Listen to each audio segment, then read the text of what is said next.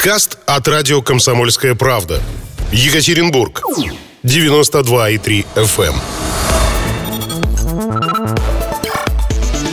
Утренний информационно-аналитический канал на радио «Комсомольская правда». Главное вовремя. 8.03, точное местное, товарищи. Вы по-прежнему на «Комсомольской правде». Здесь в Екатеринбурге 92,3, в Тагиле 96,6, в Серове 89,5. Телефон у нас 3850923. WhatsApp тоже работает, 8 953 385 0923. Э, на дорогах сейчас катастрофа уже начинается, 4 балла. Да, в общем-то, и хватит о, о грустном. Давайте о чем-то хорошем поговорим. Э, Давайте поговорим по- о хорошем. Во-первых, по поводу открытия ресторации. Наш слушатель радуется. Сербская кухня открылась. Давно пора. Молодцы.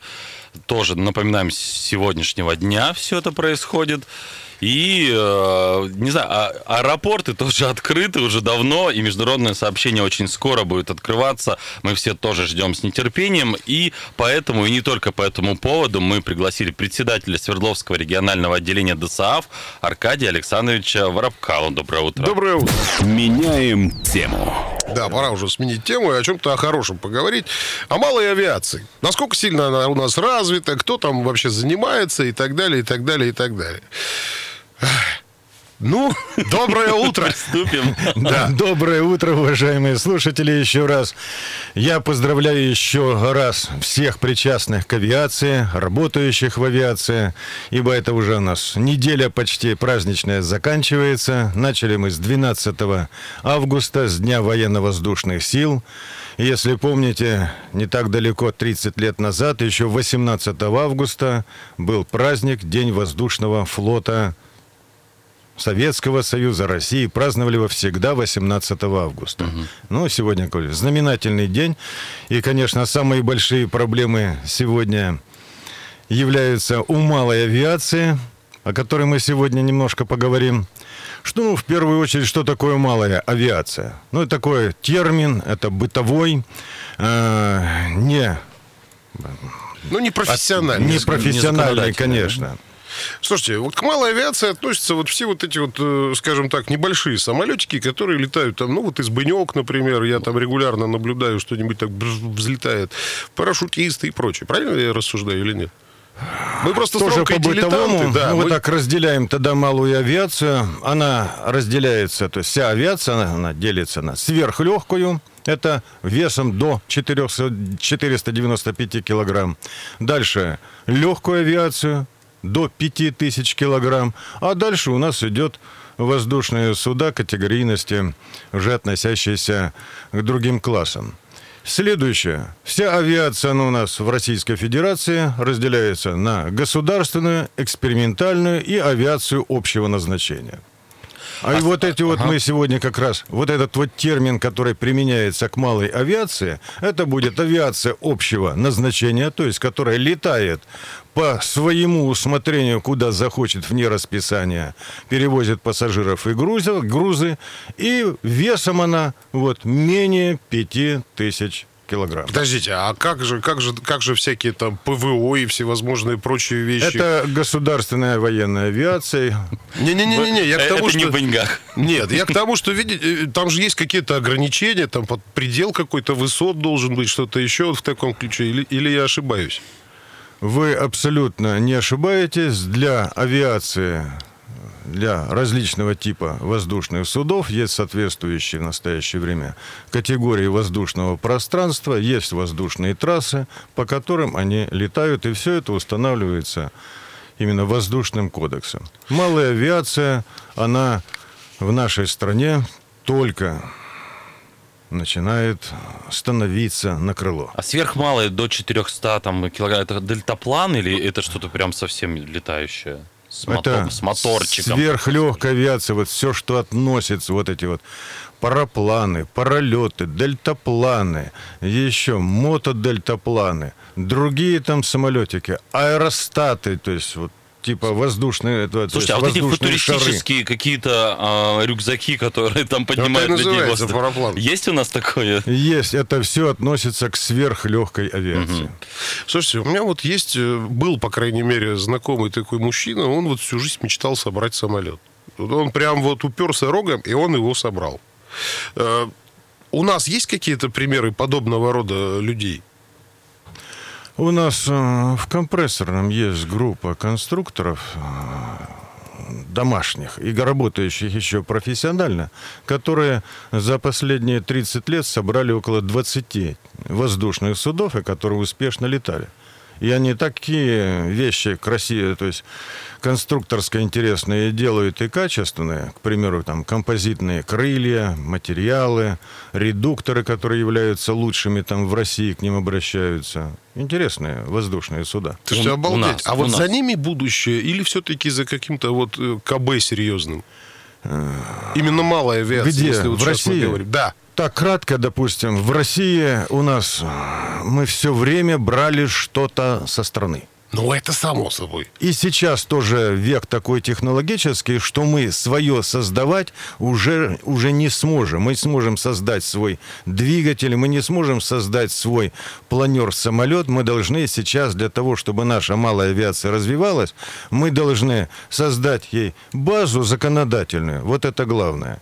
И просто пользоваться тем, что сегодня выпускается в мире. Мгм. А вот э, опыт э, чуждой нам Америки. Мы все и по фильмам знаем, что там практически в каждом городе, да и это и правда, на 30 тысяч человек уже есть маленький аэродром. Чуть ли не у каждого там в огороде, кто может себе позволить Собственный собственный Cessna. самолет, с которым можно, соответственно, совершать полет. Вы правы, для малой авиации нужна развитая инфраструктура. До, вот в Советском Союзе у нас было порядка 4000 аэродромов. Сейчас осталось, и в том числе вот эти вот для малой, легкой авиации, посадочных площадок, вертолетных посадочных площадок. Сейчас все это уменьшилось. Сегодня э, для того, чтобы совершить полет на э, среднем, то есть на малом самолете, необходимо преодолеть расстояние, к примеру, вот от Екатеринбурга мы взлетим с аэродрома того же Беньги, мы следующий сядем на, в Тюмени в районе Елуторовска. Ну, вот скажем, такое вот за, за расстояние. за грибами в Тюмени. Вот захотел я слетать,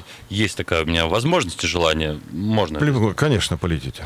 П- Полечу и прилечу обратно, что И называется. обратно прилетите. Но это очень дальнее расстояние. А может малая, малая авиация такое расстояние преодолеть? Да. В прошлом году мы здесь встречали интереснейший перелет из Франции любителей. Мгм. Любители, частные пилоты, было 17 воздушных судов, их вес тоже был вот такой, до 2000 килограмм, это малые воздушные суда. 42 участника, они летели по маршруту. Париж, Берлин, Рига, Санкт-Петербург, Москва, Казань, Екатеринбург и дальше обратно. Вот они Ну, за две недели преодолели. Средний возраст э, пилотов был порядка 55 лет 60. Слушайте, а мне кажется, вот сейчас ушла вот эта совершенно безумная романтика, которая была раньше, да? Помните, там, любите девушки, простых романтиков. Мы же в детстве мечтали быть летчиками, космонавтами, все как один, прыгать с парашютом. Потом это как-то все поменялось. Нет, не поменялось. Вот последний опрос, допустим, наш, молодежи и всех возрастов, какими видами спорта хотел бы ты заниматься, дает 70% это авиационные виды спорта. Это самолетный спорт, авиационный, планерный. Это действительно романтика, она меняет качественно человека, меняет его состояние, душу. У меня вот друзья, знакомые были, вот он профессионально работая, но летая на воздух, то есть на своем самолете, он вечерком полетает, ночью он работает, пишет картины. Мгм. То есть у Круто. нас пока малая авиация это именно романтика, это, Это не, хобби. не утилитаризм, не специально там не деньги, не, не такси, аэротакси там зарабатывать. Это вот именно полетать для удовольствия. Да, у нас малая авиация, легкая авиация на сегодняшний день находится в стадии зарождения и зарождают ее и поднимают люди, которые влюблены в авиацию, для которых это состояние души. Ну, а коммерческое использование, мы же все видим картинки будущего, где автопилоты, это аэротакси, которое вот как такие капсулы берется, все это по, по небу э, прилетается там до Челябинска, все Просто Рома посмотрел недавно «Гости из будущего», понимаете? Его не отпускает вот эта тема с э, пипелациями, флипами и прочей Будет это использоваться все-таки небо в коммерческих целях? Конечно, будет. У нас А сколько может, давайте пофантазируем, сколько может стоить билет, допустим, ну, вот из Екатеринбурга в Тюмень, из Екатеринбурга в Челябинск? Ну, вот при хорошем раскладе. Там и там есть аэродромы, правда, для больших самолетов. Ну, не пофантазировать, можно даже э, там коммерчески Реальные посмотреть. сказать. реальная цена, но это сегодня это будет 5-7 тысяч рублей. А время в пути? Время в пути два часа, то есть полтора часа. Так на машине до Челябинска также ехать. Но здесь-то самолет, здесь-то интересней. А что так долго до Челябинска? Полтора часа? Реально на машине. Я беру время А. взлета и посадки. Мгм. С нашего, к примеру, аэродрома Логинова и аэродром Калачева-Челябинск. Тогда это дорого, потому что либо я плачу за то, что быстро, либо плачу за... А тут просто красиво. Сегодня я уже вначале говорил о том, что не существует э, сегодня вот законодательной базы, она очень тяжело продвигается. Нет организации, которая бы продвигала законодательную базу для малой авиации. В первую очередь, мы сегодня не можем купить самолет. Тут, что называется, вне эфира разгорелся прям, ну, не шуточный, интересный такой, достаточно забавный разговор. Оказывается, э, у нас, значит, Роман Сухих вдруг удивился. Как это так? Мы живем в 20 столетии. И не нас- 19 века. Заметьте, да, мы живем в- в 20-го. 21 веке, понимаете, а у нас все в зачаточном А всё состоянии. да. Начинаем еще авиацию. Да сколько можно, Но- спросил но, но Роман. слово «ра- разруха вот э, было произнесено, э, как говорится, не моими устами, а Аркадий Александрович э, Воробкало, э, председатель Свердловского регионального отделения ДСААФ. все, еще раз здрасте, расскажите, вот э, разруха, она закончилась, мы сейчас вот движемся в сторону неба. Да, мы сейчас идем по правильному пути.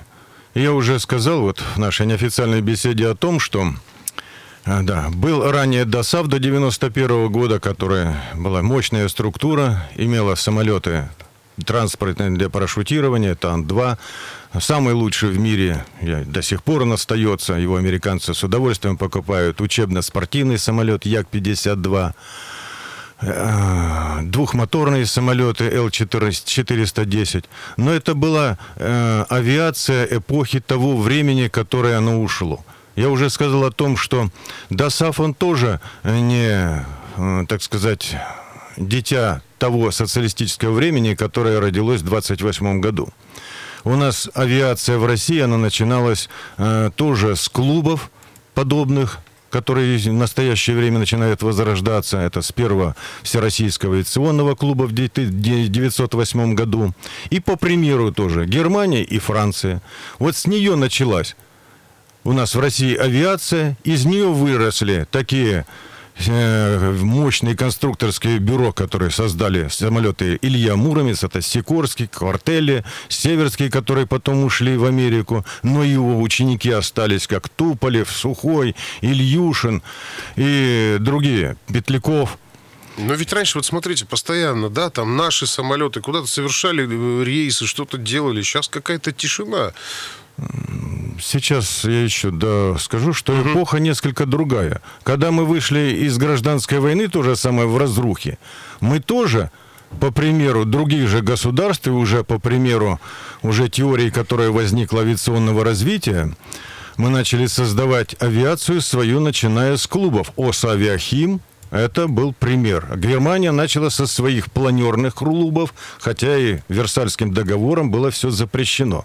И пошло мощное развитие. Мы, поднимая свою авиацию, ну, вынуждены были использовать конструкторские вот эти вот наработки еще дореволюционные, закупать буквально все. Двигатели, самолеты, авиационные заводы целиком. И все, что у нас появилось перед войной, это именно все технологии оборудования, которое у нас пришло из-за рубежа. После Великой Отечественной войны то же самое новая эпоха развития авиации, уже реактивная. Вот это вот развитие, малая авиация, учитывая вот это вот громаднейшую площадь нашей страны. Малая авиация, она крайне была востребована. Самолеты Ан-2 работали на местных перевозках. Вертолеты все перетаскивали грузы, людей, технику и так далее. Нужна была у нас была самая мощная, мощные военно-воздушные силы, и для них нужен был вот этот вот первый отряд.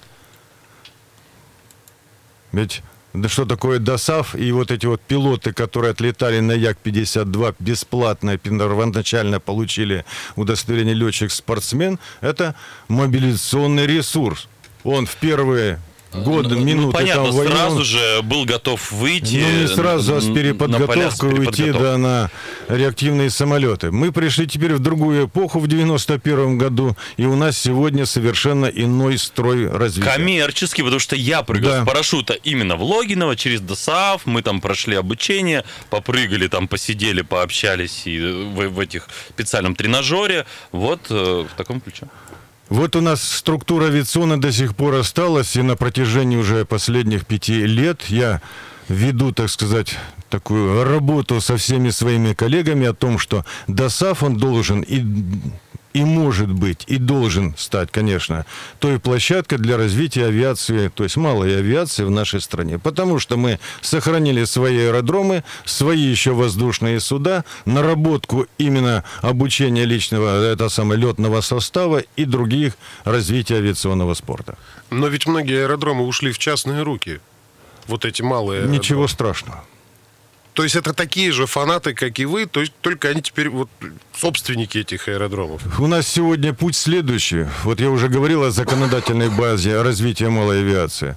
Нам сегодня нужны послабления в плане каком? Для того, чтобы у нас пришел самолет сюда, частный, нормальный. Вы видели в Логино, в Быньгах. Это все, что привезено сегодня зарубежное из-за рубежа. И оно имеет уже там наработку, или там налет до 10 тысяч часов, или там с 91 года выпуска тоже. Старье, по-нашему, это все. Потому что мы новое купить-то не можем. Конечно. Оно будет дорого стоить, поэтому покупаем это старье где-то за 50 тысяч долларов где-нибудь в Америке, привозим сюда еще, платим пошлину, потом мы бьемся для того, чтобы получить номер, присвоить этому самолету уже, который та же самая Цесна, но как сертифицирован, мы присваиваем экземпляр единичного воздушного судна, потом мы получаем СЛГ. Это все происходит ежегодно, это все делается в основном в Москве на Ленинградском шоссе в Росавиации, а не здесь в управлении. Так, а, а вы пока Короче, говорили... длинный, противный а, такой а я путь. посчитал, между Абсолютно. прочим, по цене однушки э, в центре города 50 тысяч долларов. э, Это старенький самолет 20 или 30-летней давности даже. Подождите, сказать. а- 35. 35 А как Ну, же у вы- них хорошая история. А как же наши там Ан-28, там вот есть такой самолет, Ан-14 вроде как выпускается какой-то. Нет, ничего а сегодня уже не выпускают. Вы, Андрей, Замечательно. намного. Замечательно. То есть э, обязательно это БУ, это не нашинская, малая авиация, это все-таки мы смотрим на запад. У нас есть экземпляры, допустим, которые представляются на выставке на Максе в Жуковском, Ил и другие самолетики, но сегодня их производить у нас коммерчески невыгодно, потому Понятно, что их цена большая будет. Вот люблю я нашу страну, а, Да. вот за это, люблю. А вертолеты, здесь- это ваши же стезя, вертолеты? Вертолеты тоже. Тоже мало ведь авиации, и я знаю, у нас вертолетная эта история развита,